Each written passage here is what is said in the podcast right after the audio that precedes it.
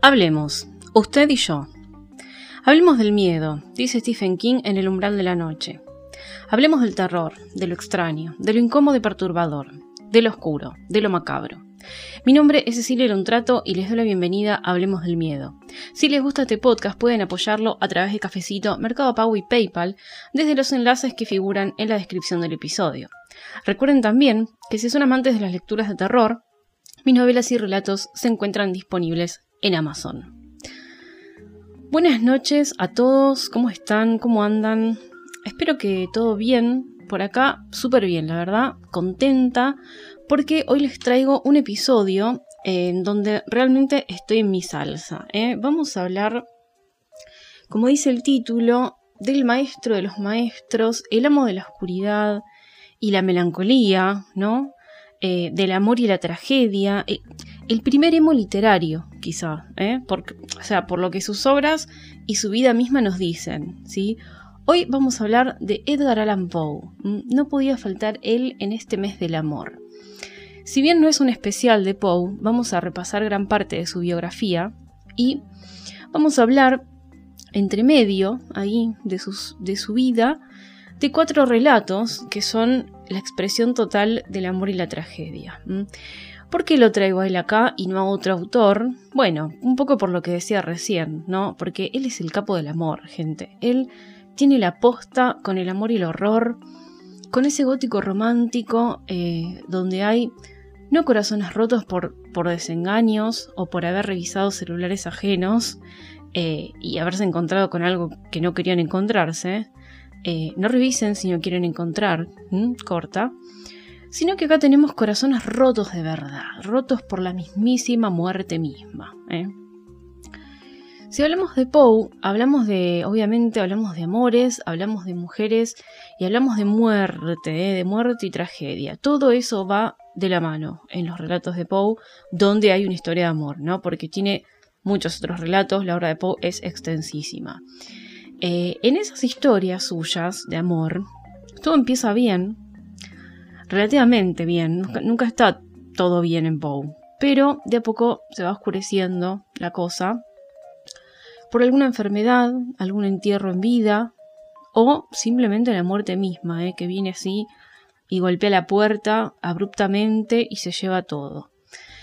Eh, Poe era uno de esos escritores para mí que llevaba a su máxima expresión eso que dicen de escribe sobre lo que conoces. Bueno, si había algo que Poe conocía a la perfección, era el amor no correspondido, la, remada en dulce de leche para conquistar ¿no? a, quien él quería, la lucha con las familias, ¿eh? constante, con las familias de sus, amores que no lo querían porque no, tenía donde caerse muerto, eh, esto es literal, ¿eh? ahora lo vamos a ver, y la muerte. Poe lamentablemente conocía a la muerte bien de cerca, eh, sobre todo cuando se trataba de mujeres a las que amó. Y de todo esto que él conocía, escribió. ¿sí? Eh, por eso me parece piola eh, repasar un aspecto de la vida de Poe que lo marcó y, que hizo que nosotros hoy tengamos estos relatos, ¿no? Para, para sentirlos, para vivirlos y, para ver un poco a través de los ojos de él, ¿no? Porque los cuatro relatos que vamos a analizar hoy, a tocar hoy, con spoilers, eh, obviamente, son todos autorreferenciales eh, y van a estar metidos dentro de esta breve bio que vamos a ver hoy, porque me parece más natural hacerlo así, eh, analizar los relatos dentro de la vida misma de Poe, porque son una parte muy personal y muy profunda de él, ¿sí?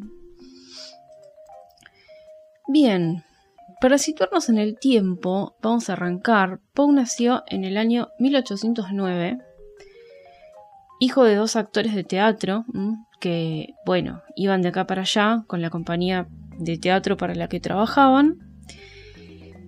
Pero sus padres mueren, ya empezamos, ¿no? Cuando él era muy chiquito. Eh, y bueno, nada, de ellos hereda solamente la, la mala salud, pobrecito, esa es la verdad.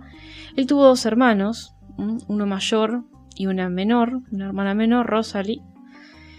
Para ese momento el, padre ya había muerto y a la madre no le faltaba mucho. Eh, la cosa es que antes de cumplir tres años, Poe ya estaba completamente solo en la vida. Eh, los nenes, o sea, él y sus hermanitos, fueron rescatados por un par de señoras de ahí y se los llevaron a Virginia, al, lugar. Así de horrible fue el comienzo de su vida. Eh, en otro episodio vamos a meternos con la vida completa de Poe eh, y también en sus obras. Eh, le vamos a dedicar ese, especial que les debo, que siempre les digo, con toda la obra de Poe, pero tengan paciencia porque la verdad es que tengo que releer todo, no voy a venir acá sino más, sin haber estudiado, cuando quiero hacerle un homenaje nada menos que a él. Así que ahora vamos a dejar algunos aspectos de lado y meternos un poco en lo que fue la relación con el amor en general de él y con el amor romántico, ¿sí? Vamos, vamos por ahí. El primer amor, la primera mujer que, que él amó e idealizó, fue su madre adoptiva, Frances Allan se llamaba. Y este amor, por lo menos este amor, fue correspondido, ¿sí? Ella era, era re dulce con él, lo quería realmente. Eh, Pasó una infancia dentro de todo feliz, ¿eh? todavía era un nene, sano, incluso se, decía que se destacaba en algunos deportes eh, y era un alumno, la verdad, excelente. Ya en la adolescencia, acá hablamos ya de 1823-1824, con, con, varios poemas escritos, se los empiezo a mandar a, algunas enamoradas que tenía por ahí, ¿no? De una escuela muy distinguida a través de su hermana, Rosalie. Él tenía contacto con su hermana, que vivía en Richmond, ella, con otra familia adoptiva, ¿sí? Y acá viene su primer amor imposible, Helen. Y digo su primer porque es el primero de muchos amores imposibles e idealizados. Eh, Poe se iba a enamorar reiteradas veces, no una, sino muchas, eh, de mujeres que eran básicamente inalcanzables por una cosa u otra. ¿eh? Helen era la madre de un compañero de él, bastante mayor que él. Bueno, mirada va, mirada viene. Eh, Poe, según dicen, tenía unos ojos muy enigmáticos eh, y una voz con, con, mucha personalidad. Él estaba ya completamente enamorado de ella. Bueno, y digamos que se aprovechó la mujer, ¿no? De un jovencito inexperto. Y así pasaron las cosas. La mujer, Helen, con el tiempo, se empezó a alejar de él porque obviamente tuvieron una relación, pero había mucha diferencia de edad y eso se notaba porque hacían cosas muy diferentes y no tenían casi nada en común, esa era la verdad. Para peor, Helen se enfermó, según decían antes, padecía de locura y finalmente murió en 1824 a los 31 años. La gente moría muy joven por aquellas épocas. Obviamente, él cayó en una de sus primeras depresiones. Y la muerte, que va a estar siempre ahí rondándolo, robándole su primer gran amor. Ya empezamos mal. A ver, él pasaba por todo esto siendo muy joven. ¿eh? Era un pibe. Por aquellas épocas tenía 15 años. O sea, vamos, vamos eh, ya con una vida bastante turbulenta. Obviamente él tuvo que seguir con su vida, empezó una vida militar eh, medio a la fuerza, eh, obligado por, por el padre adoptivo, él va a tener una mala relación con su padre adoptivo, porque él quería que fuera militar, abogado, esas cosas que se pensaban eh, en aquellas épocas que, que, iban a asegurar una buena vida, ¿no? Al menos en lo económico. Y todos sabemos que Paul lo único que quería era escribir, y tener un amor. ¿eh? Ni siquiera era mujeriego él. Él quería dar amor y recibirlo así incondicionalmente. En ese momento vuelve a enamorarse de una chica, ahora de su misma edad, que se llamaba Elmira. Ahí sí hubo flechazo mutuo, pero como siempre, los padres. Pote tuvo una vida turbulenta no solamente por sus decisiones, que obviamente tuvo malas decisiones, sino por la gente con la que se rodeó y la mala suerte que lo persiguió en algún punto. Los padres de la época metiéndose en el medio. ¿eh? Eh, el señor Alan, su padrastro, no quería que se casara con esta chica eh, porque Edward tenía que ir, a la universidad. Sí, señor. Así que ni corto ni perezoso el hombre habló con los padres de la chica y se acabó, así de una. Les prohibieron verse, les confiscaron las cartas que Edgar le escribía a Elmira, todo quedó en la nada. Mm, básicamente fue como si Elmira hubiera muerto, ¿sí? Un vacío enorme, otra vez para Edgar. De hecho, la chica la casaron con otro. Bueno, un desastre. Bueno, no pudo hacer mucho él, era muy joven todavía. Edgar va a la Universidad de Virginia y era un desastre, realmente un desmadre total. Eh, el flaco era un bardo, la verdad, pero parecía ser que todos ahí eran medio barderos. Se, eh, se, ponían en pedo, hacían quilombo.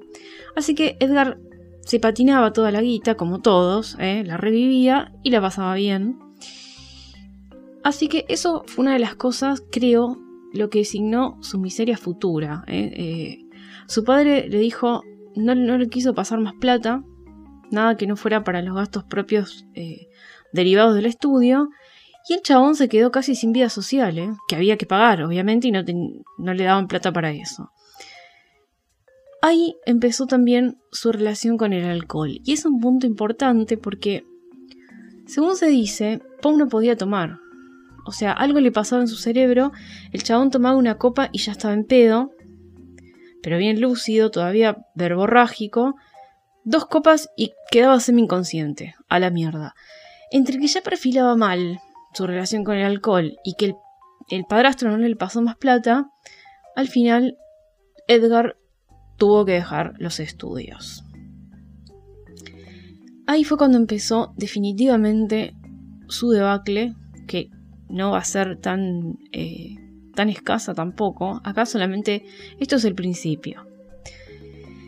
Bueno, ya más grande, ¿no? Discute con el padre, que le dice que estudia leyes o lo, pone en patidas en la calle y el pibe, ni corto ni perezoso, se va, no, no, no arregla.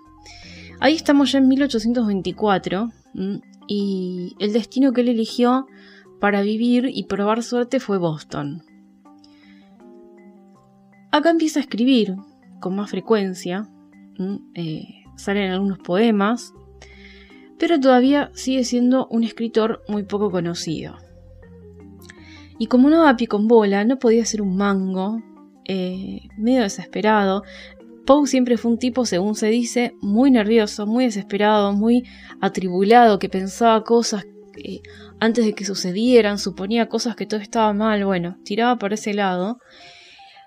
Decide aplicar a la academia militar eh, como último recurso, así por lo menos tenía un plato de comida, ¿no? Eh, pero bueno, su creatividad se iba a ver muy afectada, obviamente. Mientras tanto, mientras él estaba lejos de su casa, su madre muere, así que se queda completamente solo porque con el padre se llevaba para el orto, como vimos, y no se podía ni ver. Bueno, devastado, deprimido, eh, hecho un trapo de piso, no podía estar solo, se va a vivir a la casa de su tía, María Clem, la señora Clem, donde también vivían sus dos primos, Henry y Virginia. Ahí recién fue cuando pudo tener un poco de paz, eh, pudo escribir mucho más tranquilo, en un ambiente más propicio, y pudo empezar a hablar con algún que otro crítico eh, y editores. Ahora bien, cuando iba de poquito mejorando la situación, aunque no la situación económica, eh, o sea, su situación personal, bueno, pasa que lo aceptan en la academia. O sea, este muchacho está meado por un ejército de dinosaurios. Eh, también, podría haber dicho que no, sí, obvio. Pero el chabón no tenía ni para comer. O sea, aunque estaba en la casa de la tía, no tenía nada. No tenía trabajo, no tenía dinero para absolutamente nada. Así que bueno, decide meterse en la academia militar. El padrastro, eh, a pesar de estar lejos, seguía rompiéndole las pelotas y encima se había casado con otra mujer, el hombre, ¿eh? que odiaba a Poe, al pobre este bastardito que le decían. Así que si antes no le pasaban casi plata, ahora nos revimos. Bueno, a pesar de todo, eh, él entra a la academia y bueno, igual, a pesar de tener comida y techo, ahí él se sentía miserable, obviamente no podía escribir ni media palabra allá adentro. Bueno, se arrepiente de haber entrado a la academia. Vos en esa época no te podías arrepentir de entrar a la academia militar, no podías irte. ¿Qué hizo? Se hizo echar, haciendo básicamente todo mal. Lo logra. Lo echan. Bueno, de nuevo, agotado.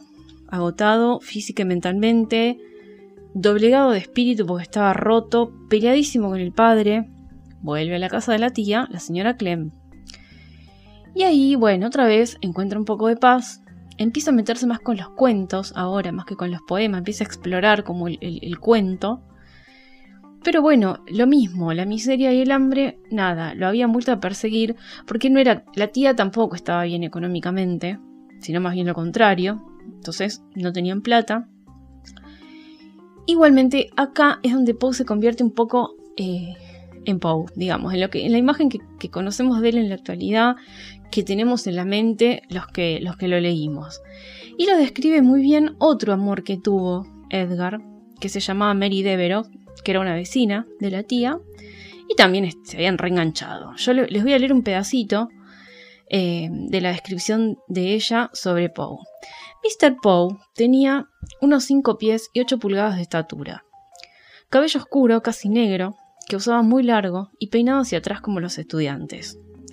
Su cabello era fino como la seda, los ojos grandes y luminosos, grises y penetrantes. Tenía el rostro completamente afeitado.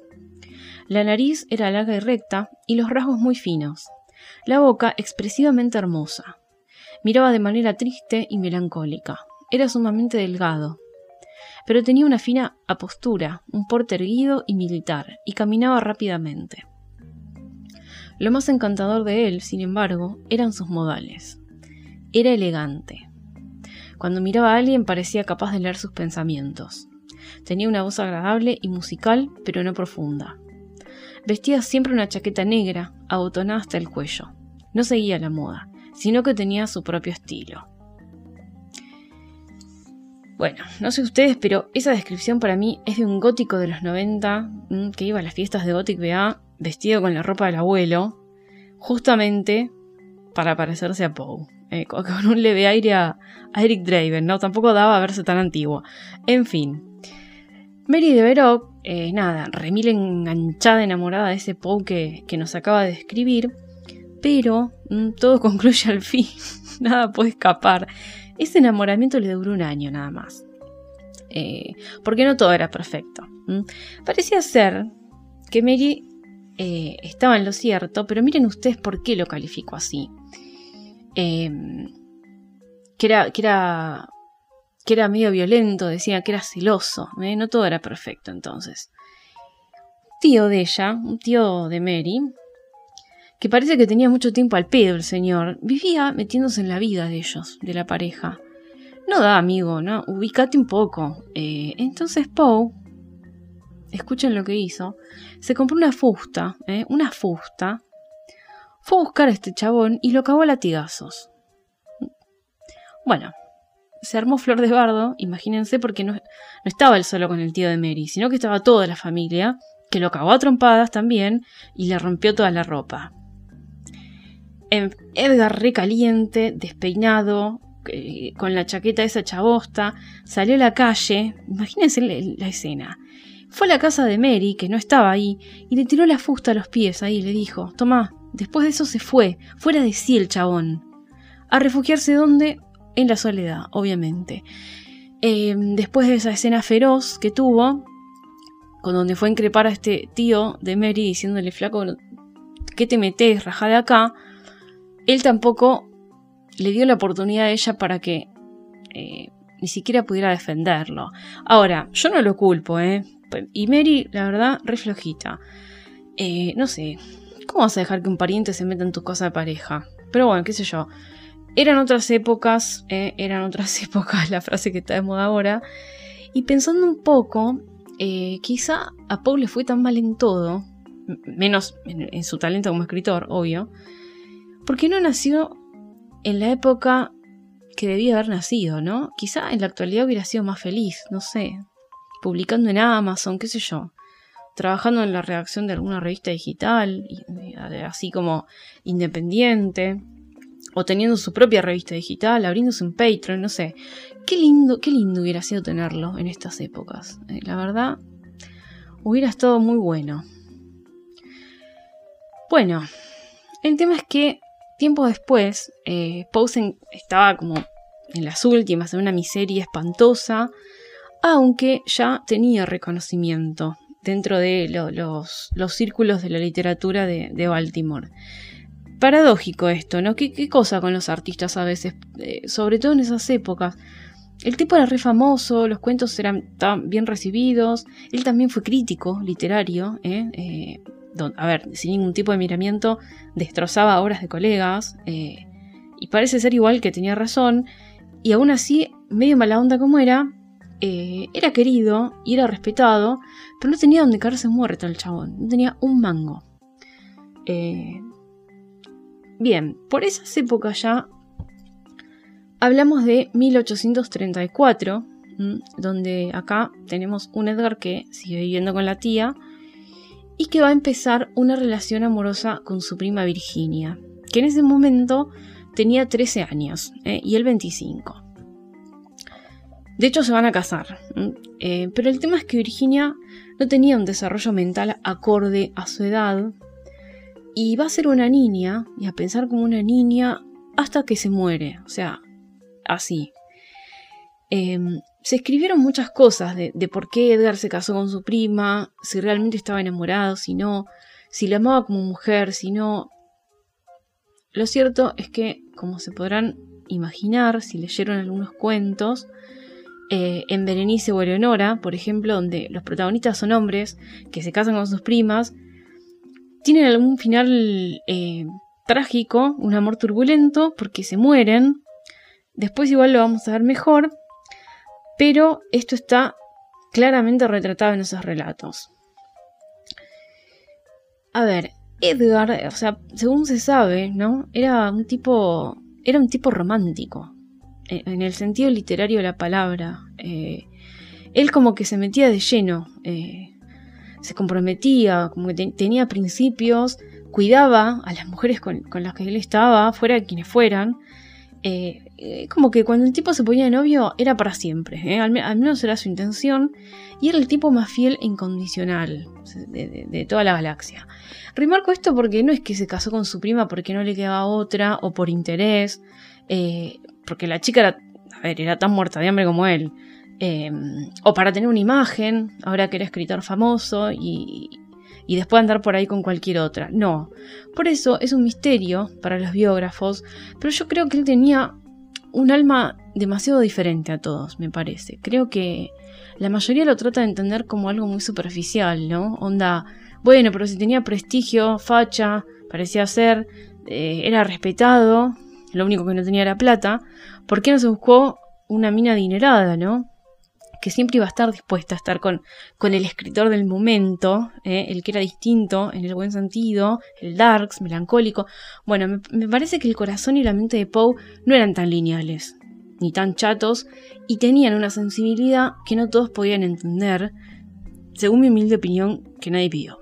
Eh, bueno, si bien se había casado con su prima, seguimos en esta línea temporal, eh, vivía con ella, con la tía, tenía ya eh, fama eh, y la escritura ya era un modo de vida para él, porque tenía tiempo, espacio y paz para hacerlo, él no era feliz, no era un tipo feliz. El hecho de no poder publicar todo, de no tener su propia revista literaria, ese era uno de sus grandes sueños, de no poder vivir de la escritura básicamente, y de quizá también de no haber podido lograr un amor que no sea un amor inocente, ¿no? Y así muy infantil, como el que tenía con Virginia, todo eso lo acosaba todo el tiempo. Y además tenía que laburar de lo que podía, ¿no? Em, pero incluso cuando consiguió laburo en una revista literaria, que se llamaba Southern Literary Messenger, eh, aunque quedaba en Richmond, lejos de su casa eso, eh, tampoco le alcanzó ni para comer, ni para alcanzar esa felicidad que, su alma buscaba, qué sé yo, eh, y, que al día de hoy no sabemos dónde la podría encontrar ya, porque además de todo estaba muy amigo del escabio y del opio eh, en forma de láudano. Todo eso, las borracheras, los viajes de láudano, hicieron que lo despidieran del laburo. Mm, ahí terminó todo.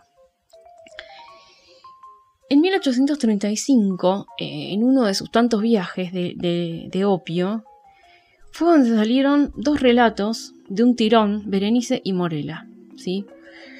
Que estos dos los quiero eh, traer, quiero hacer un paréntesis en la, en la línea temporalista que estamos siguiendo y hablar de estos dos relatos, que son reflejo de cómo veía Pau el amor. Berenice cuenta la historia de un tipo de un joven, eh, que se llama Egaeus, es una persona que sufre una condición, ¿eh? monomanía se la conoció, que es quedarse mirando mucho tiempo un objeto, o a veces repitiendo una palabra, eh, así muchas veces, tantas veces, que esa palabra misma pierde significado. Eh, y el tipo se obsesionaba con las cosas más insignificantes para cualquiera y estaba horas pensando en eso, etc. Con lo cual el hombre pasa mucho tiempo solo y encerrado en la biblioteca, este, este protagonista. Él está enamorado de su prima Berenice, que es todo lo contrario a él. Es como la otra imagen, es la, la otra cara de la moneda, vivaracha, feliz, le gusta pasear, salir, socializar y demás. Ellos se van a casar, está todo listo para casarse, pero ¿qué pasa? A ver si adivinan, Berenice se enferma y se va deteriorando de a poco. Lo único que parece no deteriorarse en ella son sus dientes, que están blancos, totalmente blancos y relucientes, y él se comienza a obsesionar con eso. Bueno, Berenice muere finalmente y Egaeus cae en uno de sus trances, en uno de sus ensimismamientos, hasta que un criado de la casa entra a la biblioteca y lo interrumpe y le dice, mira, la tumba de tu prima fue profanada. Bueno, el pibe sale del trance, mira un poco a su alrededor para salir así del, del ensimismamiento todo confuso, y se descubre a sí mismo, con sangre en la ropa, instrumental de dentista ahí alrededor tirado, y una cajita con 32 dientes. ¿Mm? Turbio. Este relato es hermoso, a mí me encanta. Es recontragótico. Les voy a leer un par de frases, un par de unos pasajes, más o menos para que, tengan una idea sobre las descripciones y el estilo. Leo. Las realidades terrenales me afectaban como visiones, y solo como visiones. Mientras las extrañas ideas del mundo de los sueños se tornaron no en pasto de mi existencia cotidiana, sino realmente en mi sola existencia. Ahora habla un poco de, la enfermedad de su prima Berenice. La enfermedad, una enfermedad fatal, cayó sobre ella como el simún, y mientras yo la observaba, el espíritu de la transformación la arrasó, penetrando en su mente, en sus hábitos y en su carácter, y de la manera más sutil y terrible llegó a perturbar su identidad. Ahora un párrafo de cuando ve él los dientes de su prima. Un escalofrío helado recorrió mi cuerpo. Me oprimió una sensación de intolerable ansiedad. Una curiosidad devoradora invadió mi alma y reclinándome en el asiento, permanecí un instante sin respirar, inmóvil, con los ojos clavados en su persona. Su delgadez era excesiva, y ni un vestigio del ser primitivo asomaba en una sola línea del contorno. Mis ardorosas miradas cayeron por fin en su rostro. La frente era alta, muy pálida, singularmente plácida y el que un tiempo fuera cabello de azabache caía parcialmente sobre ella. Sus ojos no tenían vida ni brillo y parecían sin pupilas, y esquivé involuntariamente su mirada vidriosa para contemplar los labios, finos y contraídos. Se entreabrieron, y en una sonrisa de expresión peculiar, los dientes de la cambiada Berenice se revelaron lentamente a mis ojos. Terrible. Yo les dejo para que ustedes lean el, toda la otra descripción. Quizá este cuento ya lo leyeron, es uno de los más famosos de, de Poe. Así que nada, quería solamente unos highlights de las frases, de algunas de las frases, porque hay otras frases más, más perturbadoras de este relato. En Morela, Morela es otro relato, eh, tenemos casi el mismo tema. ¿eh? El análisis es el mismo, en los cuatro relatos que vamos a ver hoy, el análisis es el mismo más menos, con diferentes florituras, pero es el mismo. Eh, la mujer bella, que no emite palabra durante todo el relato, que muere por una enfermedad, a punto o poquito después de casarse con el protagonista, etc. La diferencia es que acá eh, Morela es una mujer que lee mucho, es una mina intelectual, eh, que le gusta mucho todo lo místico, las artes oscuras y demás. Bueno, también se enferma. Y entre las charlas que tiene con su marido, que es el que relata, le cuenta todas estas cosas, ¿no? Que lo asustan al hombre. Y en secreto, la verdad es que él le va diciendo la muerte, ¿sí? Trancu. Morela estaba embarazada y muere finalmente durante el parto, pero antes de morir le dice al marido que ella sabe que no la amó, que él no la amó, pero que a partir de ahora va a amar a alguien de manera muy pura y muy especial. Bueno, la cosa es que la hija de ambos va creciendo y pareciéndose cada día más a su madre, pero de una forma demasiado impresionante, muy, muy escalofriante. El tipo, todo impresionado y perturbado, ni nombre le había puesto a la hija. Hasta que la piba cumple 10 años y él decide bautizarla porque dice que quiere eh, borrar todo vestigio de un posible demonio que pueda tener el cuerpo. Los hombres en este caso, en los cuentos de Poe, están perturbados siempre, ¿eh? siempre. Bueno, en ese momento, el cura le pregunta por su nombre a la nena y la piba dice Morela. Acto seguido, la chica cae muerta.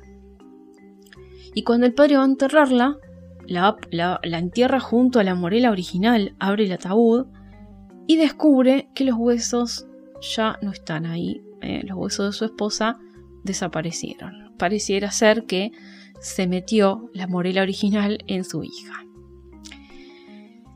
Les voy a leer dos eh, párrafos que, creo que son los highlights del, relato. Leo. Mas en verdad llegó el momento en que el misterio de la naturaleza de mi mujer me oprimió como un maleficio. Yo no podía soportar el contacto de sus dedos pálidos, ni el tono profundo de su palabra musical, ni el brillo de sus ojos melancólicos. Acá habla un poco de, de su hija, ¿no? Y a medida que pasaban los años y yo contemplaba día tras día su rostro puro, suave, elocuente, y vigilaba la modulación de sus formas, día tras día iba descubriendo nuevos puntos de semejanza entre la niña y su madre, la melancólica, la muerta. Y por instantes se espesaban esas sombras de parecido y su aspecto era más pleno, más definido, más perturbador y más espantosamente terrible. Volviendo a la línea temporal de la vida de Poe, eh, ya estamos un poco más adelante de, 1935, el dueño de la revista de esta que él trabajaba, de la Southern Literary Messenger, volvió a llamarlo. Lo habían echado, ¿se acuerdan? Porque la verdad que lo quería el tipo, le tenía precio y aparte las reseñas que hacía Poe habían empezado a tener éxito y hacían que la revista se vendiera más. Y él también ganaba más fama y reconocimiento y bueno, volvió a trabajar ahí y ahí sí parecía ser que todo se ordenaba y se mantuvo un tiempo alejado del alcohol y del opio. Eh, ahí en esa revista también se publicaron algunos cuentos de él y todo estaba, parecía ser, en orden. Eh, hasta acá, hasta acá, con todo lo que les conté, eh, desde que empezamos el episodio, Poe tenía nada más que 26 años. 26 años, repasemos. A ver, con 26 años el pibe había pasado por la orfandad, primero, una familia adoptiva con un padre de mierda. Eh, ¿Qué más tenemos? Eh, romances donde todas sus novias terminaban alejadas de él, o muertas, o no, pero de una forma bastante abrupta. Eh, yendo y viniendo al ejército con trabajos de mierda, sumido en la depresión y en la melancolía todo el tiempo, eh, sin un lugar donde caerse muerto, sin un peso, eh, y casado con su prima, no se sabe bien por qué. Tranco, Edgar. Ahora bien, no sabemos si era por esa naturaleza melancólica que tenía o por su falta de confianza en sí mismo o inseguridad, o no sé bien qué le faltaba a Edgar, empieza a caer de nuevo en el alcoholismo.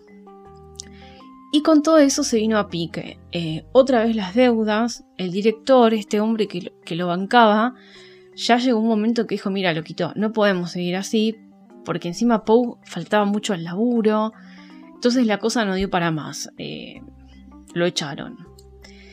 Bueno, viendo qué hacer, esto que lo otro, como ya tenía fama y, todo eso, decide irse a otro lugar, decide ir a probar suerte con su familia a Nueva York.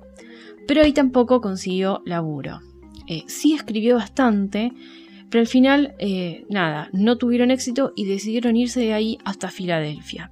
Ahora estamos en 1838. En ese año sale Ligeia. Es otro relato, donde también tenemos mucha cosa autorreferencial. ¿sí? Eh, un hombre casado con una mujer, Ligeia, que muere a los pocos años, obviamente. El hombre se vuelve a casar y resulta que la nueva mujer, Rowena, también muere. Ok. Pero por una extraña circunstancia, que no es explicada, Rowena es tomada por el espíritu de Ligeia, cambiando incluso su aspecto físico al morir. ¿eh? Rowena, por ejemplo, la describen como re rubia y Ligeia no, y, y esta adquiere ese aspecto. Bueno, recurrente esto, ¿no? Como en los relatos anteriores, acá tenemos al hombre que pierde a sus esposas, siempre queda vivo él, penando y confundiéndose, dudando si realmente esa mujer murió, etc. En esa época, Poe pega otro trabajo en una revista que se llama Barton's Magazine, donde también escribe reseñas, y la revista se posiciona en el top de ventas. O sea, el chabón era una máquina de generar éxitos. No sé por qué no le tocaba a él. Eh, porque obviamente ganaba un sueldo de mierda. Eh, así todo, Así todo, la situación económica le mejoró un poco. Se pudieron mudar a una casa más linda, con bosquecito, qué sé yo. Tiempo después se va de ahí, de esa revista, y entra como director literario en otra revista más, que se llamaba Graham's Magazine. Y tampoco va a durar mucho. ¿eh? No era un hombre que. Era, era muy millennial. Era una mezcla entre un millennial y un emo. No duraban los trabajos y estaba todo el tiempo melancólico. En fin. Pero igual que en la Bartons, dejó a la revista posicionada en ventas de una manera espectacular. Vamos a 1842. Poe ya tenía 33 años y ahí Virginia se enfermó de tuberculosis. Un momento bisagra para él. Como toda tragedia en la vida de este hombre, lo aplastó. Eh, no, no, supo nunca lidiar con los problemas que tenía la única forma fue otra vez recaer en el alcohol y en el opio. Y a estas alturas, la verdad, el chabón tomaba hasta quedar inconsciente, según dicen las biografías. No está casi nunca en la casa. Virginia está cada vez peor. Él entra a delirar, tirado en la cama. O sea, escenas así eran como de película, eran moneda corriente para el chabón, desde que la prima se enfermó. Estaba en las últimas el flaco. O sea, estaba en las últimas casi todo el tiempo. Y ahí, ese mismo año, 1842, es donde escribe Eleonora, que es otro relato totalmente autobiográfico, este casi 100%. ¿eh? Es una historia donde el protagonista se casa con su prima, van a vivir a un valle hermoso, lo describe un valle re lindo, con flores y qué sé yo, pero su prima se enferma y muere, y el valle también va muriendo junto con el deterioro de ella. Él se enamora de otra mujer, eh, con un sentimiento de culpa terrible, pero finalmente obtiene el ok de Leonora desde el más allá. Mm, puede vivir relativamente feliz.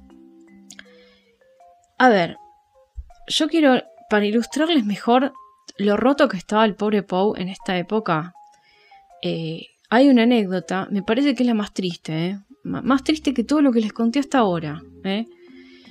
que es cuando un hombre le dice, ok, te voy a financiar la revista literaria que querés armar. Bueno, uno dice, listo, sueño cumplido, amigo, el sueño de toda la vida. Eh, Poe, no, la cagues, lo, tenés ahí, no la cagues.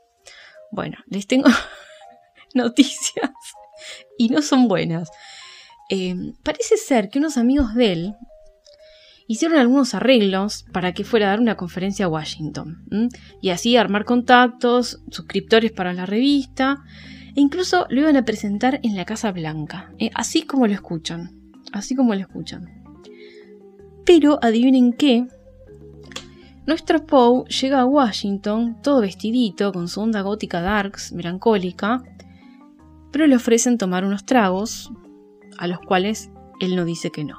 Bueno, Ya sabemos lo que pasaba cuando Edgar tomaba, se los conté al principio. Eh, algo tenía en su organismo, y más ahora con 33 años de cascote tras cascote, eh, que hacía que con dos copitas bastara para que se quedara inconsciente el tipo. Resumiendo, Poe quiso ir a la Casa Blanca en ese estado, así, puteando a todo el mundo en la calle, con la capa negra puesta al revés, según dice la historia. Bueno, por supuesto, este hombre que quería financiarle la revista se tomó el palo y jamás lo, lo volvió a ver. Mm. Después de ahí hubo una época oscura, como no, y fue de acá para allá, rodando, de Filadelfia a Nueva York, otra vez a probar suerte. En el medio ganó un premio, o sea, remil random, ganar un premio bajo esas circunstancias, pero pasó. Hasta que se mudaron por enésima vez. Las mudanzas yo creo que lo agotaron, porque es tan agotador mudarse. Y esta vez se fueron a una granjita, en Bloomingdale, donde también ahí había praderas, lindo aire, flores y cosas lindas. Pasa el tiempo, llega el año 1845, él sigue trabajando en revistas literarias por muy poca plata, pero es acá donde El Cuervo llega a su versión final. Este poema que fue leído hasta el cansancio por tanta gente fue el que lo llevó a la fama completa, ¿no?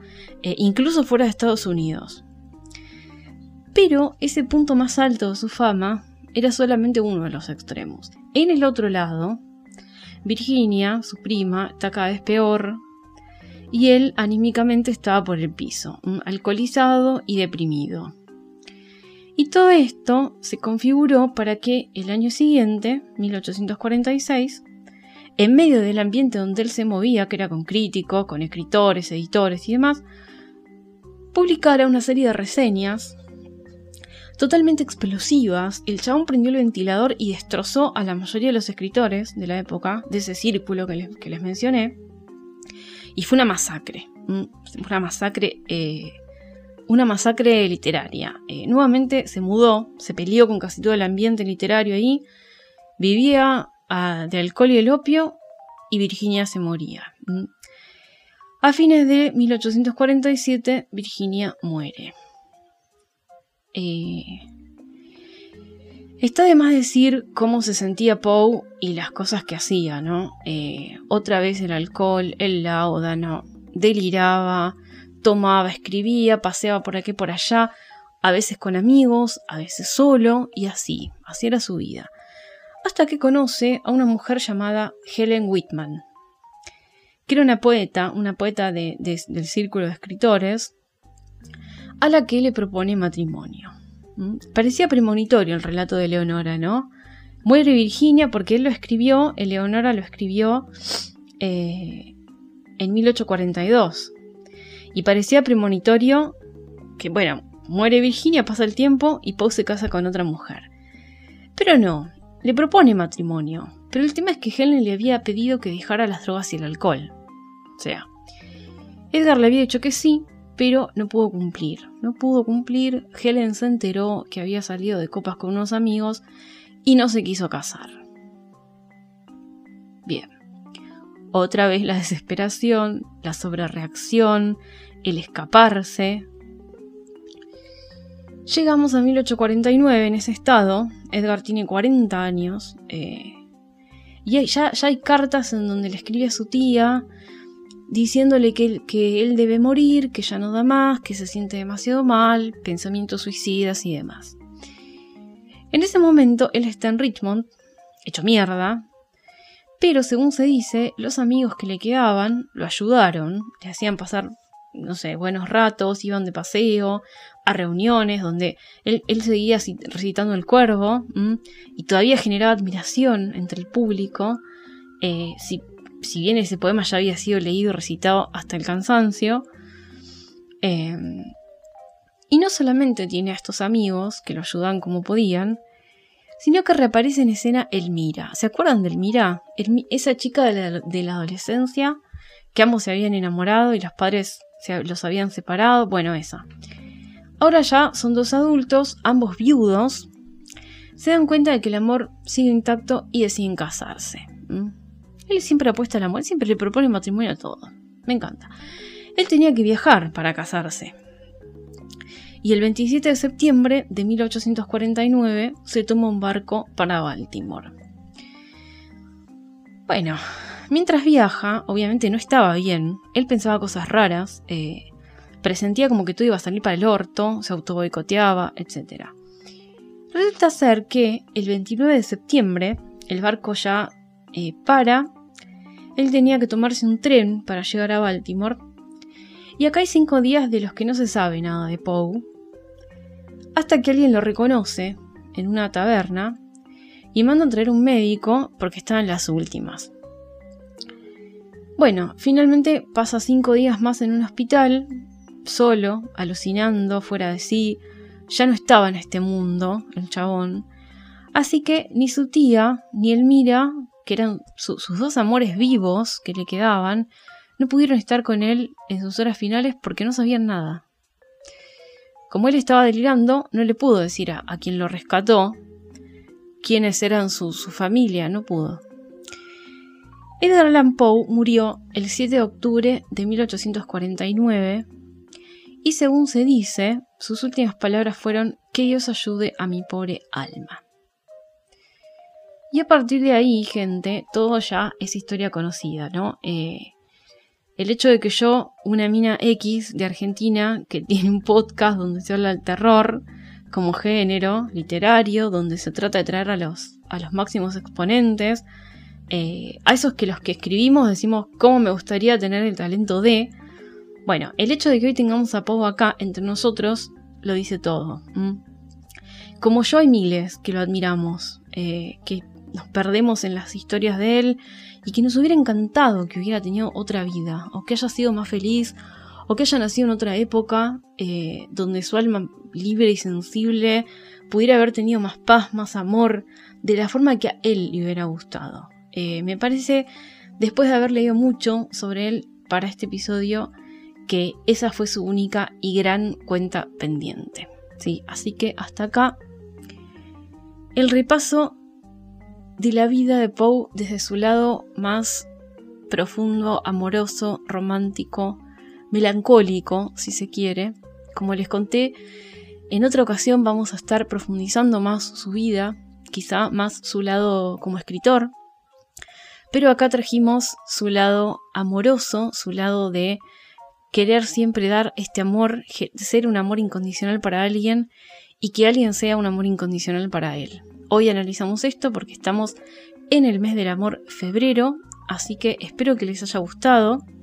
Eh, nos metimos un poquito en los cuatro relatos eh, relacionados a sus amores, a lo que él expresaba en la escritura, eh, llevando su experiencia y su sentir a las palabras. Amantes del terror, hasta acá llegamos por hoy. Gracias por haberme acompañado como siempre y nos vemos en el próximo episodio de Hablemos del Miedo.